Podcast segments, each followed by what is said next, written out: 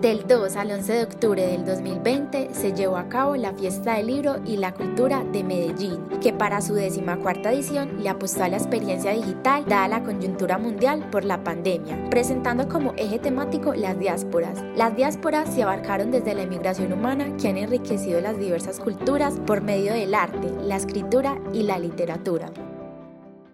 Este año, a diferencia de otros, la fiesta del libro no cuenta con el gentío, las sonrisas y los encuentros tradicionales. Sin embargo, Simón Pérez, director de los talleres de la fiesta, junto a su equipo encargado del evento, tomaron la decisión de abordar las diferentes diásporas haciendo énfasis en la diáspora africana, tema de la diáspora africana en Colombia, pues aprovechamos que es conmemorando una fecha muy especial para el escritor Manuel Zapato Olivella. Entonces le hicimos también un homenaje a él, eh, abordando la literatura afrocolombiana. Tenemos también pues como una exposición muy especial en el metro que se llamó El Tren de la Cultura, en torno pues como a la diáspora africana. Los dos últimos días de la fiesta del libro, sábado 10 de octubre y el domingo 11, fueron los más destacados de este evento. En ellos hubo lugar a más actividades, talleres y conversatorios. Además, fue notorio una gran participación por parte de la audiencia. El sábado, la programación inició a las 10 de la mañana, con una franja de programación centrada en la temática principal, la diáspora africana y la de los animales.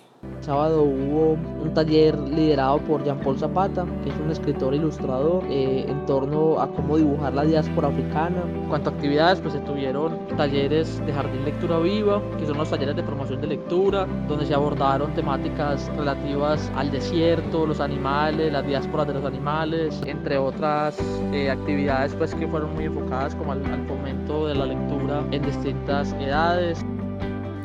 Pero no solo las diásporas le dieron vida y sentido a este evento cultural. Por primera vez en la fiesta del libro se creó una franja especial llamada el Cuadrómedo, un espacio que busca que narradores orales de la ciudad y de Colombia expongan sus presentaciones, con el fin de promover la oralidad en la ciudad.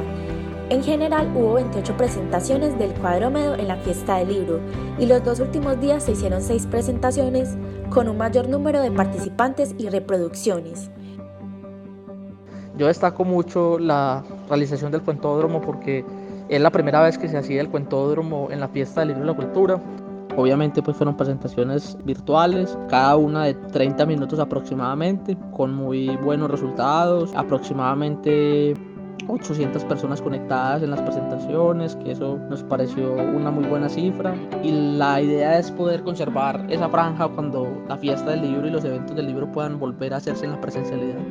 Después de 10 días de programación, finalizó la fiesta del libro y la cultura en su primera edición completamente virtual, aunque no se pudo llevar a la presencialidad.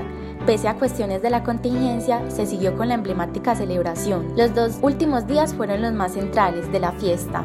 Tuvieron un registro de aproximadamente mil personas conectadas y entre 3.000 y 4.000 reproducciones diarias, aplicadas entre el sábado y el domingo,